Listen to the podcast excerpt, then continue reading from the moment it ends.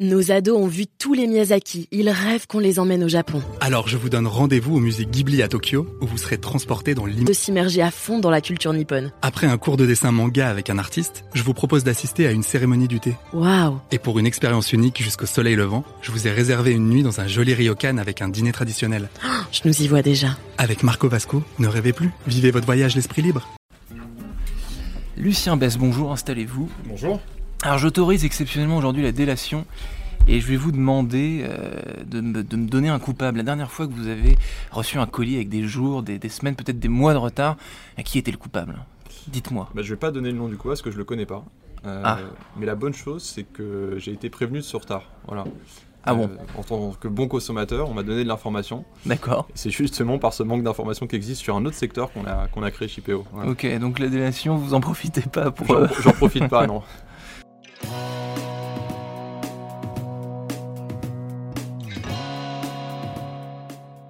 Bonjour à tous et bienvenue au Talk Décideur du Figaro. Je suis ravi d'accueillir aujourd'hui Lucien Bess en face de moi qui est cofondateur de Chipeo et non pas Chipeo, parce que le chip, Chipeo c'est pas, bien, ni Chipo, vous m'avez dit tout à l'heure. Voilà. PO. Chipeo, donc je vais essayer de m'y tenir, Euh, le leader européen tout de même de la visibilité supply chain, qui vient de lever 20 millions d'euros, bravo.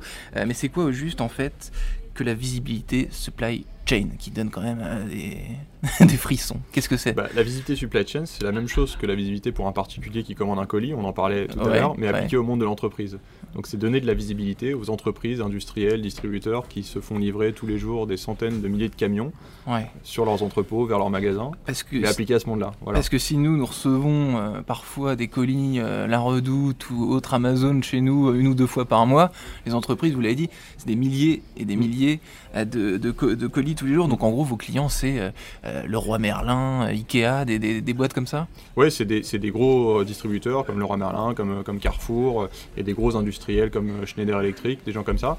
Et on leur donne de la visibilité, effectivement, qui est la même que celle que vous avez en tant que particulier, mais pour autant, quand vous êtes dans votre canapé, que vous attendez un colis, c'est très sympa de savoir quand le livreur va arriver, mais c'est pas critique. Ouais, ouais. Quand vous êtes une entreprise, que vous attendez des camions sur un entrepôt ou sur une usine, là c'est critique d'avoir de l'information. Ouais, absolument. Donc ce- ce- votre promesse, vous, c'est en fait pas d'éradiquer des retards, ça il y en aura toujours. Euh, c'est de euh, donner le plus d'éléments, le plus de data possible euh, aux entreprises pour savoir où est précisément leur colis, en gros, c'est ça C'est de prédire ce qui aujourd'hui est imprévisible. C'est-à-dire à quelle heure arrive mon camion sur un entrepôt, sur un chantier, euh, sur une Précisément. usine. Très précisément. En tenant compte des bouchons, En tenant compte de tout, euh, donc c'est la même chose que Waze ou Google Maps, mais appliqué au monde euh, des Ouais. poids lourds, au monde du transport routier de marchandises et maintenant sur d'autres modes de transport.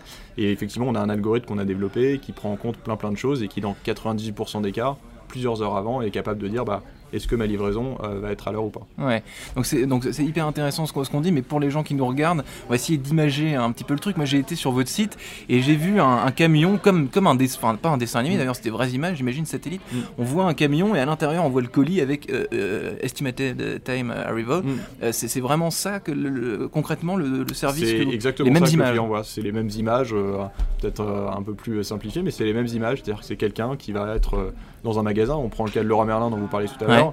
Euh, ils se font livrer euh, des centaines de camions tous les jours sur tous leurs magasins en France. Mm. Et il y a des personnes en magasin qui attendent sur des quais que le camion arrive Ouais. et qui attendent pour mettre les, mar- les marchandises en rayon et qui n'ont pas cette information. Donc nous, on leur donne proactivement cette information. Donc vous- sur votre site, on voit effectivement un camion avec toutes les infos, toutes les datas que vous permettez, euh, que vous procurez à vos, à vos clients. Est-ce que c'est valable aussi pour un, un avion, un bateau? Est-ce que c'est valable sur une trottinette? J'en sais rien. Moi, sur, sur tous les, sur les drones, sur, sur tous les moyens de transport euh, possibles et On le fait maintenant sur principalement trois moyens de transport. Ouais. Donc euh, la livraison de transport de fret routier, donc les camions, Ouais. euh, le monde du colis, mais dans le monde du B2B, hein, pas particulier, donc les, toutes les, les palettes que vous pouvez recevoir. Et on le fait aussi dans le monde du maritime maintenant. Donc effectivement, un bateau qui arrive dans un port, on est capable aussi de prédire euh, l'heure estimée d'arrivée et de donner de l'information proactive aux, aux clients. Sauf que les retards pour les bateaux sont moins fréquents que sur la route. C'est pas les mêmes algorithmes, c'est pas la même manière de calculer les choses, c'est pas forcément les mêmes cas d'usage, mais en tout cas on le fait Ouais. aussi. Et l'idée c'est d'avoir une vision euh, end-to-end Ouais. de la supply chain de nos clients parce que euh, ça commence pas à un bateau, ça s'arrête pas à un camion, c'est une vision globale qu'il faut donner Ouais. à nos clients. Mais moi, donc, en, en tant que là, par contre, moi, je suis un particulier. J'aimerais bien avoir toutes ces infos, toutes ces datas sur euh, où est-ce que je, je- euh, où est-ce que se situe mon colis à l'instant T pour être assuré, pour me, pour me faire une idée. Mm. Pourquoi, pourquoi vous, euh, est-ce que vous avez prévu plutôt de, le- Mm. De donner euh, ces datas à, à des clients, à des particuliers Bah, en fait, avant que le particulier soit livré, avant que votre boîte de basket euh, arrive euh, sur votre canapé, Par a- exemple, ouais. il y a un camion qui l'a livré vers un entrepôt. Hmm. Et donc pour être capable de vous donner l'information sur le dernier maillon de la chaîne, il faut déjà être capable sur la partie euh, première de la chaîne de savoir quand est-ce que ce fameux colis va arriver vers l'entrepôt. Donc on s'est Mhm. attaqué en priorité à ce premier segment-là, qui est D'accord. le ouais. segment de- du B2B des entreprises, finalement des livraisons qui les concernent, pour qu'elles puissent elles-mêmes vous donner plus d'informations. Donc pour Mhm. nous c'est le segment le plus crucial sur lequel il y a le plus de choses à, à aller chercher en termes de gains, de bénéfices. Je prends quelques exemples, on a plein de clients dans l'automobile par exemple qui vont livrer Ouais, des, ouais. des chaînes de montage. Quand un camion n'arrive pas, c'est quelques milliers d'euros la minute euh, d'arrêt d'une chaîne. On a des, des gens qui sont sur des chantiers, qui attendent des livraisons. Quand un chantier euh, n'a pas sa livraison, c'est un chantier qui avance pas. Donc il y a Hmm. plein d'enjeux très très forts industriellement parlant qui existent dans le monde du B2B et c'est pour ça qu'on s'est dit bah, la valeur ajoutée, elle est premièrement pour les entreprises et pas Hmm. forcément pour le, pour le client en particulier. Alors, moi, ce que, tout ce que vous me dites, ça me, paraît, ça me paraît euh, évident. Enfin, euh, cette idée que, que vous avez, vous êtes plusieurs sur ce. On est euh, six cofondateurs. Vous êtes Ouais. six cofondateurs.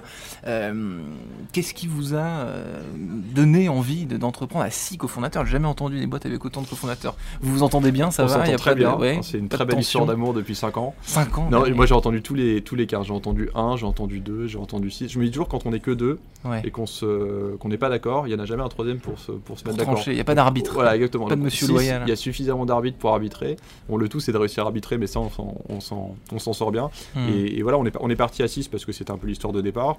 On s'est dit, euh, la supply chain, c'est un métier super complexe. On n'y connaissait rien quand on a créé l'entreprise en 2014. Puis le avec, terme euh, fait peur surtout. le Supply terme fait peur, on n'y connaît rien, euh, on n'a pas fait d'études dans ce, dans ce milieu-là. Ouais. Et donc on s'est dit, bah, en fait, il faut euh, qu'on qu'on ait suffisamment de, de force et, de, et de, de bande passante pour pouvoir réfléchir à ce sujet, le défricher, etc. Donc on est parti à 6, chacun avec son sujet de responsabilité, euh, le produit, la technique, euh, le commerce, etc. Et puis on est- on s'est lancé dans l'aventure euh, il y a 5 ans. Parce que vous êtes un Sciences Po et vos, vos co- vos cofondateurs, c'est des, camarades de Sciences Po ou alors il y en a qui sont des camarades de Sciences Po Ouais, et ouais. il y en a qui sont des gens que j'ai connus dans ma, ma précédente vie. J'étais dans le monde de l'investissement en capital. J'ai rencontré un de, mes, un de mes associés comme ça.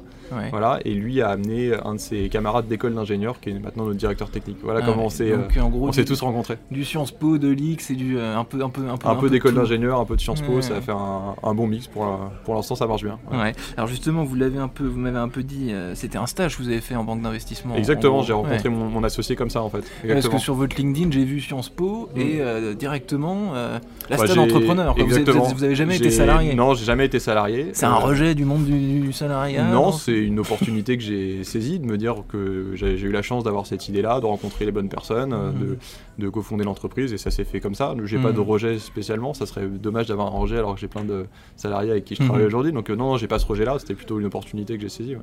Alors, dernière question aujourd'hui, vous venez de lever beaucoup d'argent. Euh, Est-ce que vous avez, euh, vous faites une veille sur ce qui se passe à l'étranger, par exemple aux États-Unis, dans des pays, dans d'autres pays Cette technologie, elle en est à quel stade? Euh, On, on regarde ce qui se passe aux États-Unis, on regarde ce qui se passe à l'étranger. Ouais. Il y a un sujet par contre, c'est que la supply chain, c'est un métier, un marché qui est très différent euh, d'une zone à une autre. ouais. La manière dont vous opérez du transport aux États-Unis n'a rien à voir avec la manière dont vous opérez du transport en Europe. C'est quoi C'est les moyens, c'est la logistique. Je prends un exemple, j'en ai des centaines en tête. Je prends un exemple très simple. Quand vous envoyez un camion euh, d'une ville à une autre aux États-Unis, c'est euh, un truck driver qui prend son camion et qui fait une ligne droite pour, Et, et- et pour pendant, faire pendant quelques pendant jours. quelques jours. voilà. Ouais. En Europe, quand vous envoyez un camion de la France à l'Allemagne, c'est pas le même transporteur qui fait tout le trajet. Hmm. Euh, ça se consolide sur un entrepôt et ça se décharge vers un autre entrepôt. Il y a plus et de segments. Il y a plus de segments, Ouais. c'est beaucoup plus compliqué. Donc en fait, on a développé une plateforme qui est assez complexe technologiquement parlant, euh, qui est très simple pour les utilisateurs mais qui est très complexe derrière et qui est adaptée vraiment aux spécificités européennes. Donc quand on regarde un peu les, les concurrents qu'on a aux États-Unis, euh, on a cette chance nous d'être sur un très gros marché qui est l'Europe avec un, un avantage, une, une barrière à l'entrée qui est très forte, qui est la complexité, la sophistication de ce marché-là. Hmm. Donc on regarde ce qui se fait au- au- aux États-Unis, mais pour une fois, on a une entreprise de software européenne Ouais. capable d'être euh, beaucoup plus, euh, beaucoup plus véloce, beaucoup plus puissante qu'une entreprise américaine, parce que c'est presque nous, si demain euh, on va aux États-Unis, qui serions plus euh, adaptés parce que le marché est plus simple qu'une entreprise américaine qui viendra en Europe et qui se dirait oula, en fait le marché il est beaucoup plus complexe que les États-Unis. J'ai quelques années de R&D avant de pouvoir euh, Ouais. intégrer le marché. Voilà. Parmi les feedbacks, pour terminer, les feedbacks que vous avez déjà de vos clients, qu'est- qu'est-ce qui va pas par exemple? Qu'est-ce qu'on vous a C'est voilà, on- au, fil, au fil des années, on s'adapte. Euh, on s'adapte en fonction des feedbacks justement. Mm. Qu'est-ce qu'on vous a dit euh, d'améliorer? Qu'est-ce que vous avez dit d'ajouter, de changer? Depuis, le- depuis le tout début, la plateforme elle s'est construite avec les clients. Alors c'est toujours, tout le monde dit ça, que c'est, on prend les feedbacks clients, etc. voilà, ouais. Mais de notre histoire, hein, du fait de notre histoire, quand on n'y connaissait rien au départ, on a, on a juste écouté les clients, on a été des éponges, on s'est imprégné de ce que les clients nous disaient. Je prends des exemples, euh, voilà la carte dont vous parliez tout à l'heure, euh, les clients nous ont dit à un moment donné, bah, ça serait bien, vous avez une vue avec des ordres de transport, ça serait bien d'avoir une carte. Puis des gens nous ont dit, bah, vous faites des alertes par mail, ça serait bien d'avoir des alertes par SMS. Et puis, Mm. enfin, plein de choses comme ça, on l'a Mm. co-construit avec les clients, donc c'est pour ça que je pense qu'aujourd'hui la plateforme, elle, elle s'adapte bien à ce que veut le client. Qu'est-ce qu'ils veulent demain? Ils veulent continuer à gagner du temps dans leurs opérations parce que la supply chain c'est un métier qui est ultra chronophage dans lequel vous perdez plein de plein de temps sur votre journée. Hmm. Et il y a plein de petites zones de friction qu'on peut encore répondre, euh, résoudre avec de la technologie. Donc dès qu'il y a quelque chose qui est pas optimisé, ils perdent du temps au téléphone, ils perdent du temps à envoyer des emails, ils nous demandent bah, vous pouvez pas l'automatiser dans Shipeo. Donc on réfléchit const- constamment à l'automatisation de, de ce que font nos Hmm. clients tous les jours. Quoi. Chipéo et non pas Chipéo. Mais merci infiniment, Lucien Bess. Merci.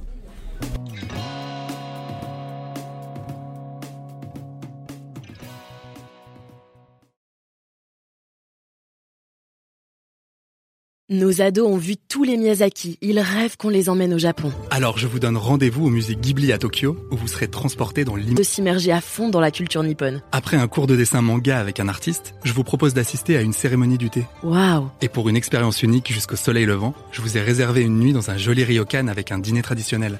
Je nous y vois déjà. Avec Marco Vasco, ne rêvez plus, vivez votre voyage l'esprit libre.